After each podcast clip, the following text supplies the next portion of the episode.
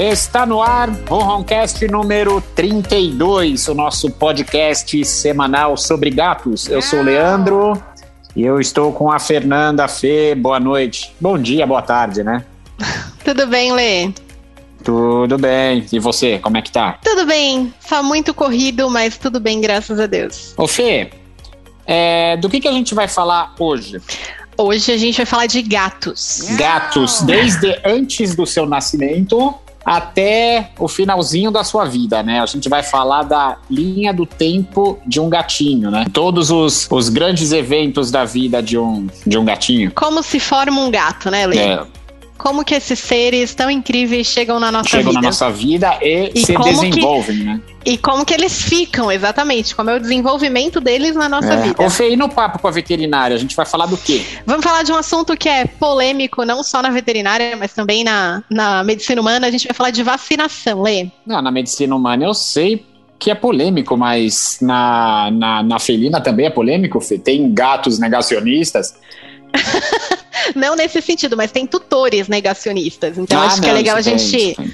a gente falar algumas orientações importantes na vacinação do seu gatinho. Vamos falar da importância da vacina na vida deles, né? Exatamente. Ô Fê, então vamos lá. A linha do tempo da vidinha de um gato, né?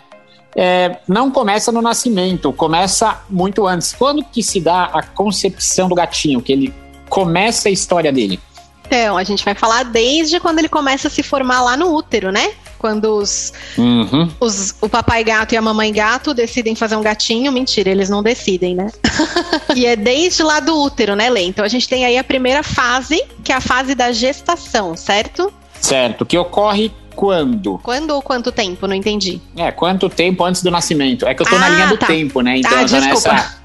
É que do, você falou assim, menos 60 dias. Quando acontece? Eu pensei, quando a gata tá no cio, e aí ela É. tem contato. eu fiquei pensando, quando? É que eu tô, na linha do tempo do gato, eu tô partindo do marco zero, que é o nascimento. Então a gente vai falar de menos 60 dias antes do nascimento. Ah, então tá bom. Porque eu fiquei pensando, quando? Quando o gato leva a gata pra jantar? Não, tô brincando. É, Bom, a gestação. Não é bem assim, né? A gestação da, da, da gata, Lê, ela pode durar de 58 a 67 dias, tá? Mas Até uma 67? Isso, Uhum. no máximo, 65 a 67 dias. Mas uma média é, que a gente tem aí na rotina, que a gente sabe, é 63 dias. Tá? Bom, a grosso modo, dois meses. Então, dois meses antes do nascimento tem a concepção. Mais, ou, menos. exatamente. E aí o nascimento vai acontecer Uhum. com uma média de 63 dias. Tá?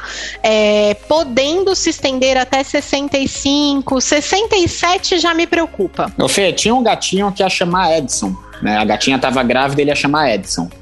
Aí o tempo foi passando. Aí quando nasceu, eu mudei o nome, ficou Pelé. Sabe por quê? quê? Porque Edson era antes do nascimento. Eu sabia que um dia na minha vida eu ia usar essa piada. Nossa, essa foi muito bem. Tá bom, pessoal. Essa foi muito bem formulada. Desculpa, pessoal, mas é que não tem muito onde encaixar essa piada, eu encaixei aqui, mas vamos lá. E aí eles nascem. Exatamente. Então vamos lá. Pra nascer tem que ter o parto, né, Lê? Uhum. E, aí e nasce, nasce em média quanto, Fê? Eu sei que é de 1 até 9. Qual que é a média de gatinhos que nascem em cada ninhada? O ideal, ideal, né? O, o que seria o ideal seriam de 3 a 5 filhotes no máximo, Lê. Uhum, Só que às vezes precisa combinar com a natureza. É, a gente sabe que a gente já teve uns recordes aí. Uhum. Oito, né? Oito é nosso recorde. É. Não, teve mais, não teve? Não, oito foi A o. Pandora não- Não, acho que foram oito. Oito a Pandora e oito a. Madalena. A, a Madalena teve quantos? Oito? Oito. Eu acho que a Pandora foram nove, mas morreu um. Eu acho, Caramba. mas. Nossa, é, É. é muito gato, né, Fê? Não, e é, é fora da natureza, né? Eu lembro que. Eu não sei, eu não cheguei a ver a Madalena ainda é, e, barriguda. e uma mas- gatinha tem o quê? Ela tem oito tetinhas, né? Isso, exatamente. Então imagina, né? Nove não vai dar certo. né? Basicamente, uma para cada gato. Isso considerando que nem todas as, as mamas têm a mesma quantidade de leite, né? Então a gente tem essa, essa questão aí também. Mas, Lê, é, falando um pouquinho sobre o parto. Então, deu lá os 63 dias, chegou a hora de nascer o gatinho. É uma, uma das coisas mais deliciosas da gente ver, né, Lê? Ah, é legal. É legal quando. É que assim, eu nunca acompanho o parto. Normalmente, quando eu vejo, tem um monte de gatinho. É porque as gatas são extremamente independentes, né? Cachorro geralmente tende a precisar da ajuda do dono. Não, mas se precisasse da minha ajuda, não sei muito o que ia fazer, não, imagina. Eu ia falar o quê pra ela? Só pra garrafa, não, calma, Lê, é porque às vezes você tem que ajudar a puxar, às vezes você tem que romper a bolsa, às vezes você tem até que limpar o filhote. É, mas a... Não, limpar o filhote, ajudar a puxar, sim, mas romper a bolsa? Como é que eu vou fazer isso aí? Romper a bolsa? Ele nasce envolto na bolsinha. Então você vai lá e rompe essa bolsa, né? Que é a placenta. E aí você rompendo essa bolsa, o bebê consegue respirar. Porque às vezes, quando é mãe de primeira viagem, mas isso eu sinceramente nunca vi acontecer em gata, tá? Eu vejo muito em cachorro. Elas não sabem limpar o filhote. Elas não sabem lamber até romper essa bolsa, limpar o narizinho para eles poderem respirar. Então, às vezes, a gente tem que ajudar. Mas gata, geralmente, é exatamente como você falou. Você escuta o miado, já tem quatro bebês mamando e a gata tá limpa, plena, pronta pra próxima. Ô, Fê, mas se ela que é gata e a mãe não sabe limpar, quem, quem dirá eu, né? como é que limpa? Como é que limpa um gatinho que acaba de nascer? Vamos supor, aconteceu, é, na casa de alguém, foi lá. Como é que faz para limpar o gatinho? Bom, é, você tem que pensar assim: quando ele tá na barriguinha da mãe, ele é alimentado pela, é, pelo cordão umbilical e o pulmão dele não está expandido. A partir do momento que ele passa pelo canal do parto, o pulmão vai se expandir, né, por conta de inúmeros fatores fisiológicos e ele precisa do ar. Se você não romper a bolsa, dentro da bolsa é cheio de líquido. Ele vai encher esse pulmão ele de líquido afogar, né? e ele vai se afogar. Então, primeira coisa, abrir a bolsa. Abriu a bolsa, limpa o nariz e a boca, que é por onde ele vai sugar o ar para dentro do pulmão. Limpou o nariz e a boca, aí você pega um paninho limpo e faz como se fosse a língua da mãe. Seca todo o filhote, passa nas costas, estimula né, a, a circulação. E aí vai para a parte mais técnica da coisa, que às vezes a gente tem que cortar o cordãozinho umbilical ali. Mas o grande lance da, da linha do tempo do gato não é, é isso, né? É a gente saber mais ou menos assim, o que, que, é importante a gente saber nesse momento. Não, mas isso é uma exceção, né, Fê? Normalmente, assim, nos, nos casos normais, nasce, a mãe faz tudo perfeitinho. Quando você olha, estão limpinhos, bonitinhos e quentinhos, né? Exatamente. O que a gente tem que saber assim: um parto tem que durar de duas a cinco horas e não pode passar de 24 horas, Lê. É, eu já atendi, não é mentira, eu já atendi gata que tava uma semana com filhote entalado. E a pessoa, infelizmente, não teve a informação correta e falaram para ela que tinha que esperar nascer. Só que uma semana o filhote entalado, não pode, né? Então, o normal é no máximo 24 horas. Passou de 24 horas, não nasceu, tá entalado, é, ah, nasceu só um e ela ainda tem barriga, tem contração, corre para o veterinário, porque provavelmente vai precisar de intervenção. É, eu, eu tava com a Mona Lisa aqui em casa, né? E ela tava no meu quarto, que ela tava para parir. Aí ela tava no cantinho dela, eu fiz uma caixinha, um cantinho. Aí, uma hora eu sentei para ver TV, né? Deitei na cama, ela veio, deitou do meu lado, bonitinho, eu vi que tinha sangue. Eu falei, meu Deus, o que aconteceu? Tal. Ela pariu dois gatinhos, veio ver TV comigo e depois terminou o parto. Eu, eu me assustei, eu falei, meu Deus, o que tá acontecendo aí? Depois nasceu mais dois. Então foram, foram quatro ao todo. Mas isso é uma curiosidade, Lê. Doido, porque né? Porque a gata, ela só para pra amamentar depois que ela termina de parir todos os bebês. Eu não sei se você já acompanhou o parto, é que você falou que nunca acompanhou. Pô, mas ela para pra ver TV no meio? Ela ah, pariu é, dois, vou ver uma TVzinha e depois. Parar pra ver TV foi a, a Madalena, mas não é normal. Mas geralmente. É, é a Mona Lisa. É um... Foi a Mona Lisa. É a Mona Lisa, é verdade. Geralmente, assim, a gata tá ali parindo, aí você tenta colocar o bebê pra mamar, ela não fica. Por quê? Porque ela ainda tá tendo contração, ainda vão nascer os outros filhotes. Depois que ela deita e começa a dar de mamar, você sabe que já terminou. Porque aí ela hum. sossega, até porque eu acho que tem a ver com contração, dor, inqui... ela fica inquieta, né? É bem incômodo o parto, né? Não é uma coisa super tranquila, parir, tô plena. E as gatas Mas... ronronam quando estão parindo, né? Sim, ronronam. Isso é aí é uma coisa interessante. É, e isso acontece muito quando elas estão é, confortáveis aonde elas vão parir, Lê. Então, hum. se ela está confortável ali no ambiente que ela está segura, elas geralmente demonstram isso. E elas também amassam pãozinho. Eu não sei se você já, já presenciou. Não. Mas elas deitam lá no cantinho confortável, amassam pãozinho, ronronam, aí vem a contração. Imagino que seja desagradável. Aí depois elas voltam a, a demonstrar que elas estão se sentindo bem e seguras, né? Tá, aí vieram, sei lá, um, dois, três, até nove filhotinhos. Ela limpou todo mundo, tá bonitinho, dá de mamar.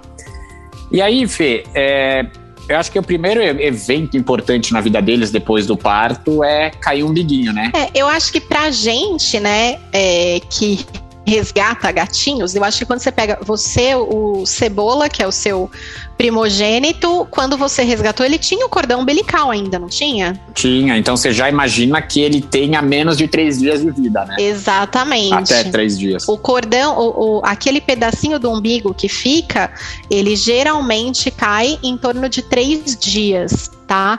Então, assim, quando o bebezinho nasce, a mãe vai lá, come a placenta e rompe esse cordão umbilical com os dentes mesmo, né? Como elas geralmente puxam para romper, ele não fica sangrando, é diferente de você cortar com uma tesoura, por exemplo.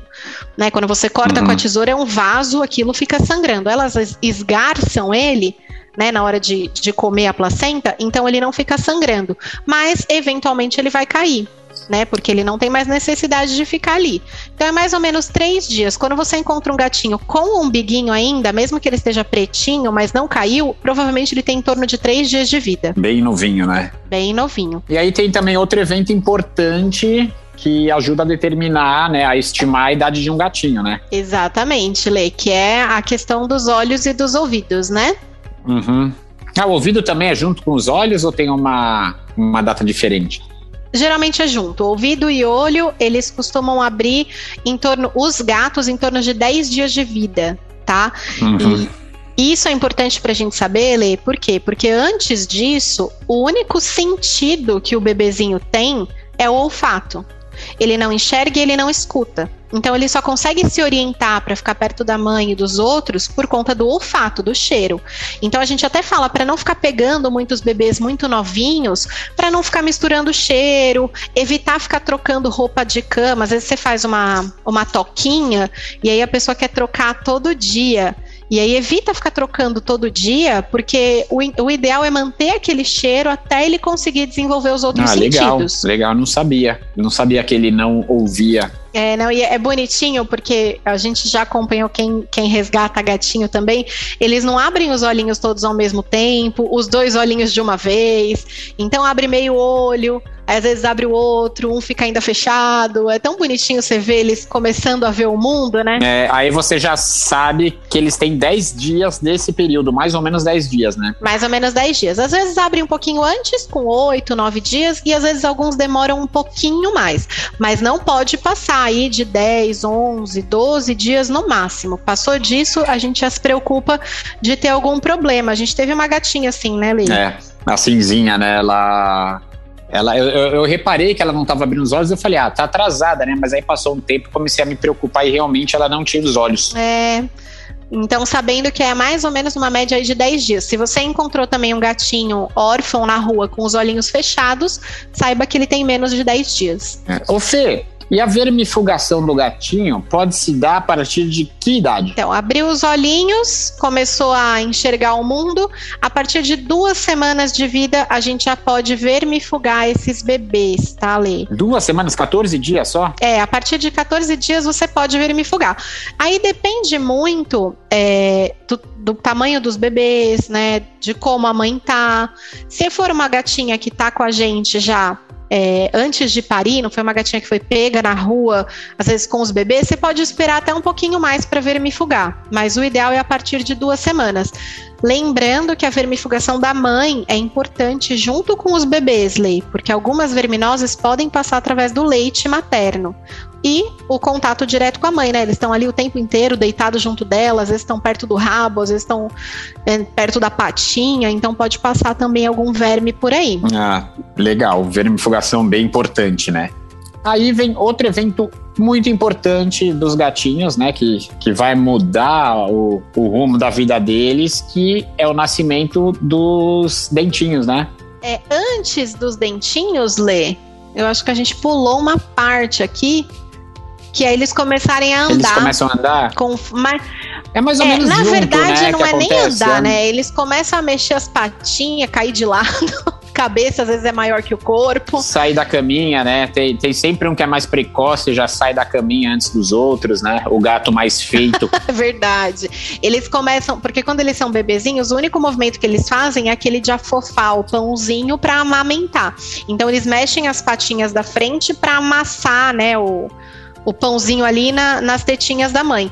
Aí eles vão começar a entender que eles podem pisar no chão, que eles conseguem andar, usar mais as patinhas de trás, balançar o rabinho. Isso, isso é a partir de 20 dias, né? Entre 20 e 30 dias, é, né? Que eles começam a fazer isso. Alguns demoram um pouquinho Exatamente, mais. Exatamente, né? mais ou menos. Depende muito do crescimento. Às vezes, quando você tem menos filhotes, você tem, ah, eu tenho um, dois bebês, eles andam com 20 dias, é os gatinhos feitos, né? Que você falou. Quando você tem muito bebê, sempre tem uns que demoram um pouquinho mais para desenvolver, né? Então, é, é começar a uhum. descobrir o ambiente. E aí é importante tomar muito cuidado, porque às vezes a gente mantém um cantinho ali perto de onde a mãe tá, um pote de água, pote com a ração, e eles vão começar a querer sair e andar, e eles podem cair dentro do pote d'água, eles podem se afogar com a ração. É um pote de água bem rasinho, né? Isso, nunca encher. Às vezes a gente põe um potão, porque elas bebem muita água, né? Tá amamentando, e aí você enche o pote, o bebezinho cai lá dentro, ele se afoga. Então tem que tomar esses cuidados, Lê. Nossa, que triste, né? Ainda bem que nunca aconteceu por aqui. A gente toma os cuidados, né? É, aí, aí começam a nascer os dentinhos e eles começam a ficar aptos a comer, né? Exatamente. Aí, por, em, em, volta de 20 a 30 dias, é quando começam a nascer os dentes. Então, a, a mãe já começa a se incomodar com esses bebês. E é quando a gente começa a escutar os miadinhos mais bravinhos, que eles começam a se morder, né, Lê? Começa a reclamar, né? É, um começa a brincar de morder a cabeça do outro, umas brincadeiras de gatinhos bem comuns que a gente conhece. E a idade que eles começam a lutar também, né? Eles começam a lutar, você vê um. Isso! Começa o MMA felino. É. E aí, Fê, tem esse período que eles vão se começam a passear, tentam comer uma raçãozinha, a ração úmida é melhor. E nisso já vai passar mais um mês, né? E aí eles já, já conquistam, com dois meses aí, eles conquistam já uma independência da mãe.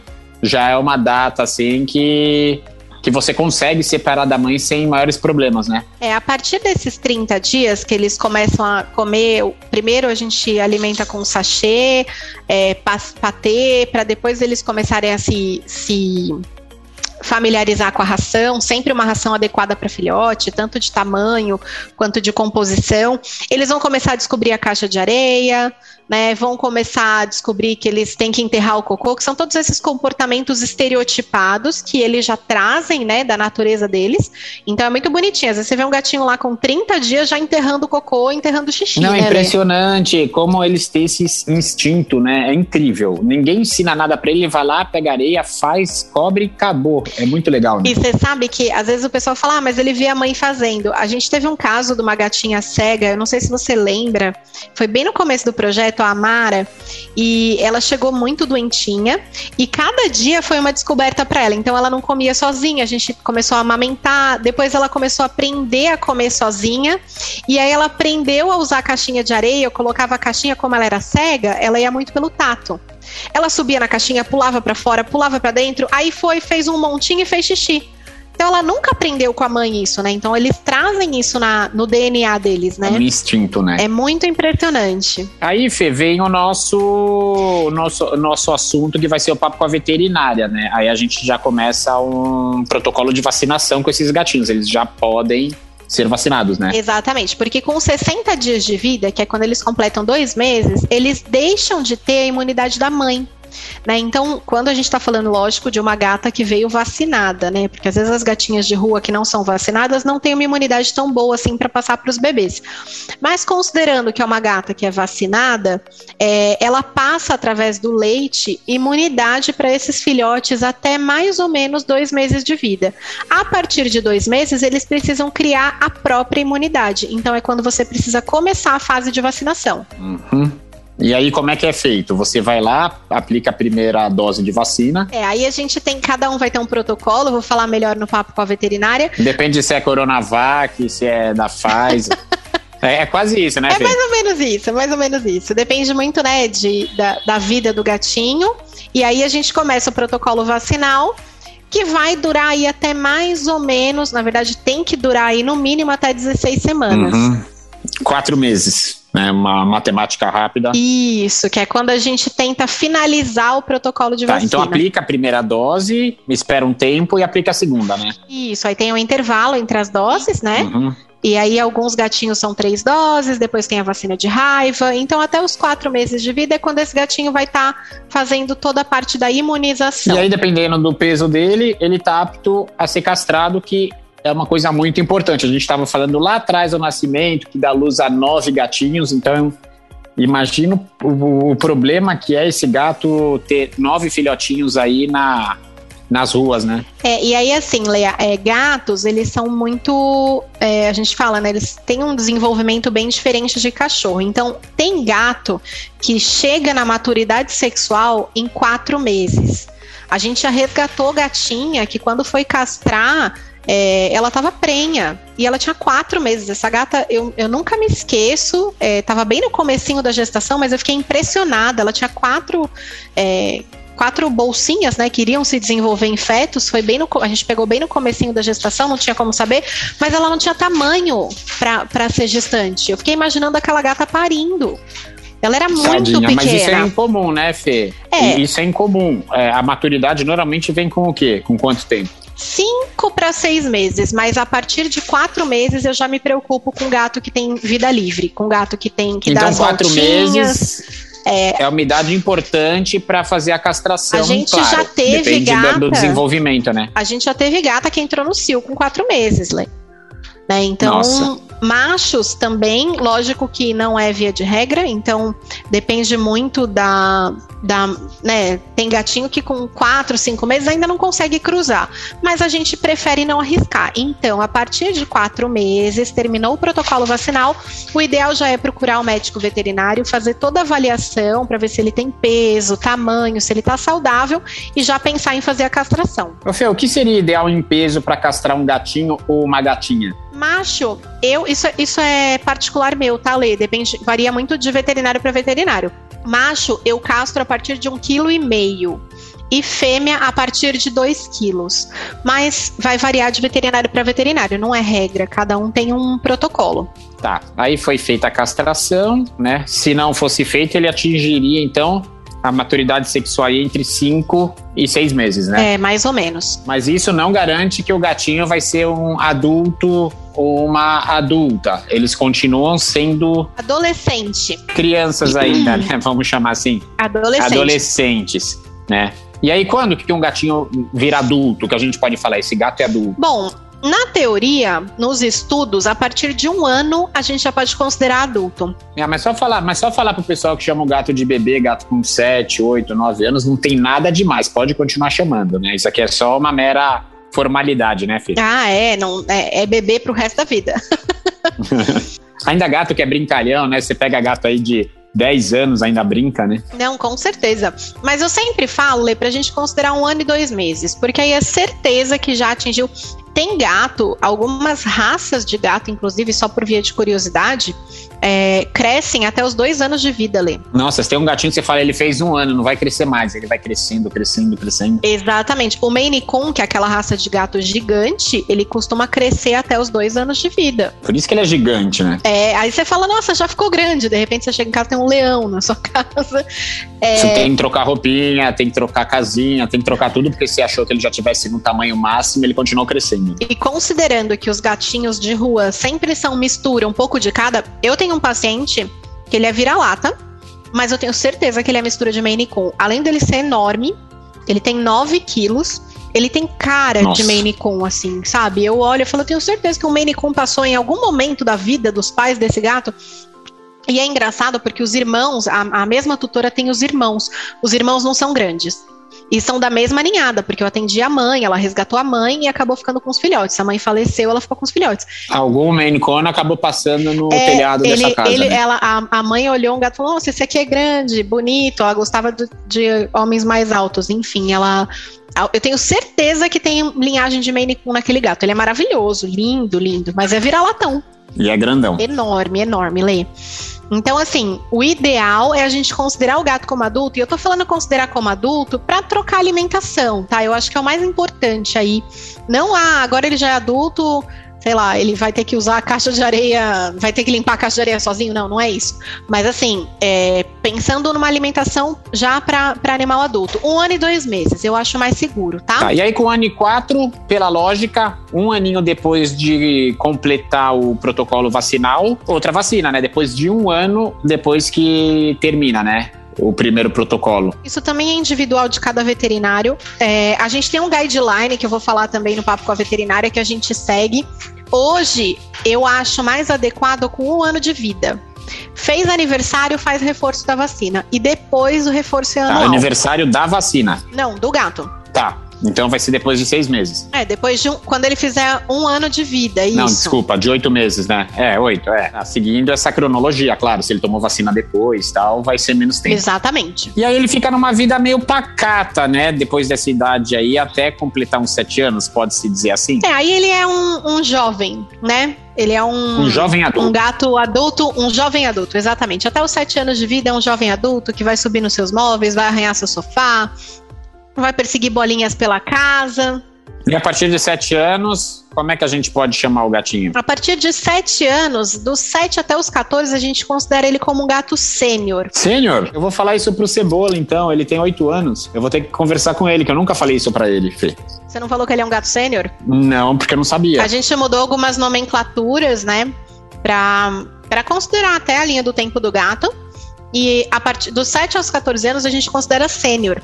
Por quê? Porque um gato hoje, a expectativa de vida de um gato hoje é 20 anos, né, Lê? É 20 anos mesmo, Fê? Claro, é, a expectativa de um gato bem cuidado, saudável, né? Um é. gatinho de rua, infelizmente, a, a expectativa de vida dele aí gira em torno do quê? Uns dois anos, né? Infelizmente. É, eu chutaria no máximo cinco anos, Lê. Um gatinho na rua, porque. É. Eu, eu li em algum lugar que é de dois anos, faz sentido, porque muitos morrem bebezinho ainda, né? Uns conseguem sobreviver, então acho que uma média de um, dois anos aí é, é, um, é um número ruim, porém é um, eu acho que se aproxima da realidade, né? É, na rua eles não vivem, você falou certo, eles sobrevivem, né, Lei? É, depende do local, principalmente, na maioria dos locais é bem isso mesmo. Fogem de veneno, fogem de cachorro, de procuram comida, fogem de carro na rua, que podem ser atropelados, é bem isso mesmo. É, exatamente. E aí você pensa assim, se você considerar uma expectativa de, de, vida de um gato domiciliado de 20 anos, eu não posso falar que um gato de 10 anos é idoso. Então a gente começa a chamar ele de sênior. Ele já tem algumas necessidades de cuidados a mais, com articulação, visitas periódicas no veterinário, monitorar a função renal, pressão. Mas a partir de 15 anos a gente considera o gato como idoso. Aí ele é velhinho, né? Aí ele já é um vovozinho. Então, perder massa magra, né? Tem que ter mais cuidados ainda, acompanhamento veterinário mais frequente, já é um senhorzinho tá? Então, Porque ele perde massa magra e pode ganhar gordura, né? Ficar bem gordinho, ter dificuldade de locomoção, já não só pode não subir na cama, né? Dor na coluna. Artrite, artrose, dor na coluna, eles têm os mesmos problemas que a gente. Uhum. Tá? E aí, então, assim, pela expectativa de vida, ele vai ter ainda, depois que ele fica idoso, ele consegue viver uns bons anos pela média, né? Com uma boa alimentação, com acompanhamento veterinário adequado. Mas lógico que a gente sabe que a partir dos 15 anos vão começar a aparecer os probleminhas de saúde, igual com a gente, né? É, e a gente já viu aqui no nosso podcast que tem gatos aí que passaram de 30, né? Não é uma coisa comum, é, mas. Exatamente. Por que não o nosso gatinho, né, Fê? Então, manter uma alimentação saudável, acompanhamento com veterinário, segue toda a cronologia aí da vida do seu gatinho, que se Deus quiser, com 28 anos ele vai estar tá aí com você ainda. A gente já vai ter que criar uma nova nomenclatura, não vai mais ser idoso, talvez vai ser senil, não sei. Um jovem senhor. É, exatamente, a gente vai ter que mudar ainda esses termos, mas é bem por aí, Lê. Ah, Fê, eu acho que a gente resumiu bem o que é a linha é, da vida de um gatinho, né? Assim, os principais eventos que tem desde antes do nascimento né? Com exceção da, da piada sem graça, até ele atingir a sua expectativa de vida. Eu não achei sem graça, eu achei legal ler. É. Eu achei legal. Eu só achei, eu só achei engraçado. Uh, eu fiquei pensando, como que você formulou essa piada e como que você encaixou ela nesse contexto? Achei incrível. Não, é que sempre que eu falo, é, vamos falar antes do nascimento, já, já me vem na cabeça antes do nascimento, entendeu? É só isso. Aí já ficou com a piada na cabeça e aproveitou hoje, perfeito. É, a piada no momento certo, né? É, e eu coloquei no momento certo da linha da vida do gato também. Exatamente. Bom, então é isso, né, Fê? Essa é a nossa linha do tempo de um gatinho, desde antes do seu nascimento até os últimos dias da sua vida. Perfeito, Lê. Ô Fê, então vamos seguir pro papo com a veterinária? Começa agora o Papo com a Veterinária, com a doutora Fernanda Trigo. Hoje, então, já até complementando o que a gente estava falando, né? A gente vai falar de vacinação. Fê, é com você, qual que é a grande importância da vacinação e qual que é o grande problema de não vacinar um gatinho? Então, acho que hoje, Lei, isso está sendo uma polêmica que a gente está vivendo aí é, no nosso dia a dia, né? É, vacinar, não vacinar. É, e uma polêmica que também não é só agora dessa época de pandemia, né? Há um tempo atrás era muito questionado, mesmo na medicina humana. Ah, nós vacinamos demais, a vacina é, faz mal, vacina faz bem, quanto mais vacina, melhor. É, teve algumas polêmicas aí já envolvendo vacinação e isso consequentemente reflete na veterinária, tá? Uma coisa eu posso dizer para você que é certo, Lei. Eu acho que isso a gente não pode negar. Vacina salva vidas, tá? Então a gente está vivendo isso na nossa atualidade. A gente tá mais do que né, comprovado, medicina baseada em evidências, que as vacinas salvam vidas. Porém, é, cada protocolo vacinal, né? Vou falar do gatinho, mas cada protocolo vacinal ele tem que ser individualizado tá? Então ele tem que ser individual para aquele gato que a gente está atendendo, né? É, então o que, que, eu quero dizer com um protocolo individualizado? A gente tem que avaliar tudo, a gente tem que avaliar qual é o contexto onde o gato vive, com quem o gato vive, qual é o estilo de vida desse gato, para que a gente possa avaliar qual é a melhor vacina para ele. Tá? Quando a gente, na veterinária, ali, a gente trabalha muito com vacina polivalente. A gente não tem vacina única. Então, uma vacina para clamídia, uma vacina para rinotraqueite. A gente trabalha com vacina polivalente. Hoje, o contexto de menos é mais no quesito vacinação, ele é bom, mas infelizmente ele ainda não se aplica aqui no Brasil. Tá? Porque a gente não, não tem vacinas únicas para eu falar. Bom, quando ele é filhote eu faço todas, quando ele for adulto eu faço só reforço dessa ou só reforço daquela, tá? É, a gente já falou anteriormente que a gente tem que terminar o nosso protocolo de vacina com 16 semanas de vida. Então, a quantidade de dose de vacina, muita gente pergunta: ah, eu faço duas ou eu faço três? Vai depender de quando você começou a sua vacina, né? E de qual é a idade do seu gatinho hoje. Se ele já tem 16 semanas e você começou o protocolo vacinal mais tarde, duas doses vão ser suficientes. Ah, eu comecei quando ele era bem novinho lá, com 55 dias.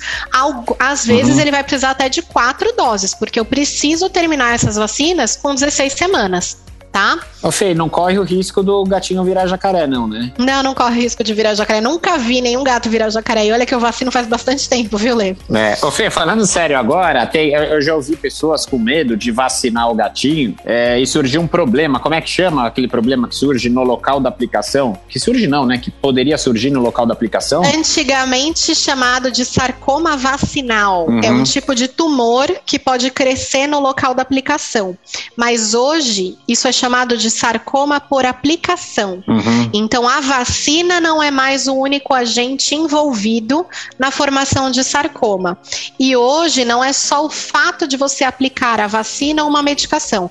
A formação de sarcoma depende também de como você aplica, é, qual é a temperatura da medicação que você está aplicando, se foi aplicada de uma maneira asséptica. Então, tem inúmeros fatores que influenciam para crescimento de sarcoma em local de aplicação. Antigamente, esses sarcomas eram associados muito com vacina de raiva e com a vacina quíntupla na época, né, que era outro tipo de, de fabricante da vacina quíntupla. Tanto que muita gente não fazia essas duas vacinas porque falavam que poderia dar sarcoma. Mas hoje, qualquer aplicação causa sarcoma, até um soro subcutâneo, Lê se não for feito da maneira adequada. Por isso, não se vacina em casa de ração, não se vacina em casa, não se vacina de qualquer jeito, tá? É, até existem algumas teorias, mas aí eu não vou entrar nessa polêmica, que fala que o sarcoma era, era muito associado com vacina de raiva por conta das campanhas de vacinação. Porque não sei se você chegou a acompanhar gatos em campanha de vacinação, é uma fila enorme, tem cachorro latindo, e aí a pessoa leva o gato dentro de um, de um como é que fala? Carrinho de feira. E na hora de vacinar, eles colocavam o gato dentro de um saco e vacinavam. Era intragatal a vacina, não era nem subcutânea, intramuscular. Nossa, é um, é um trauma pro gato incrível, né? Exatamente. Então, assim, quem faz essas campanhas, não tô, gente, não tô criticando as campanhas de vacinação de jeito nenhum. Elas são importantes e necessárias, inclusive para erradicação da raiva, que não é uma doença erradicada, tá? É, mas quem faz essas vacinas não é veterinário, geralmente é um, um profissional é, que teve uma breve orientação. Então, o ideal é você fazer a vacinação no veterinário. Se você realmente não tiver condição de fazer a vacinação no veterinário, aí você leva o seu, o seu gatinho para vacinar numa campanha, tá? Mas tem que pensar que não é o mais adequado, tá? Entendi. Então, assim, é, lembrando, pessoal, eu trouxe à tona esse assunto aí do sarcoma, mas sempre lembrando que vacina salva vidas, né? Então, assim, tem que vacinar, não tem que ter medo da vacina, né? E isso serve tanto para os gatos quanto para os humanos, né? Em todos os sentidos, Lê. Não dá para não vacinar. A gente pega doenças aí, febre amarela, sarampo. E quando começou essa história toda é, de ah, tem que tomar cuidado com vacina, estão vacinando demais, ah, eu não quero vacinar meus filhos, olha aí, tá voltando. Voltou febre amarela, voltou sarampo, voltou inúmeras doenças que não faziam mais parte do nosso contexto, né? Então eu acho que realmente as pessoas precisam entender que a vacina é necessária necessária. Uhum. Tá? Mas, mesmo na medicina humana e na veterinária, a vacina tem que ser individualizada, tá?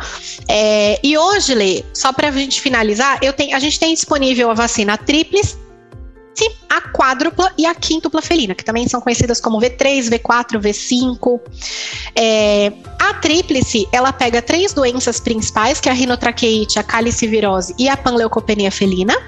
A quádrupla uhum. acrescenta a clamidiose e a quíntupla acrescenta a felve, tá? É, ah, qual é a melhor vacina para o gatinho? De novo, a gente entra naquele contexto do menos é mais, dependendo de como vai ser a vida do seu gato. A gente que trabalha com resgate, ah, é um gato de abrigo, é um gato que vai ter contato com muitos gatos, vai ficar em lar temporário que tem outros gatos, é melhor você acrescentar a clamídia nessa, nesse protocolo vacinal, porque é uma doença que pode se espalhar rapidamente, que os gatos podem ser portadores, então a quádrupla seria o ideal. Ah, eu peguei um gatinho uhum. na rua, um gatinho único. Posso dar a tríplice? Pode.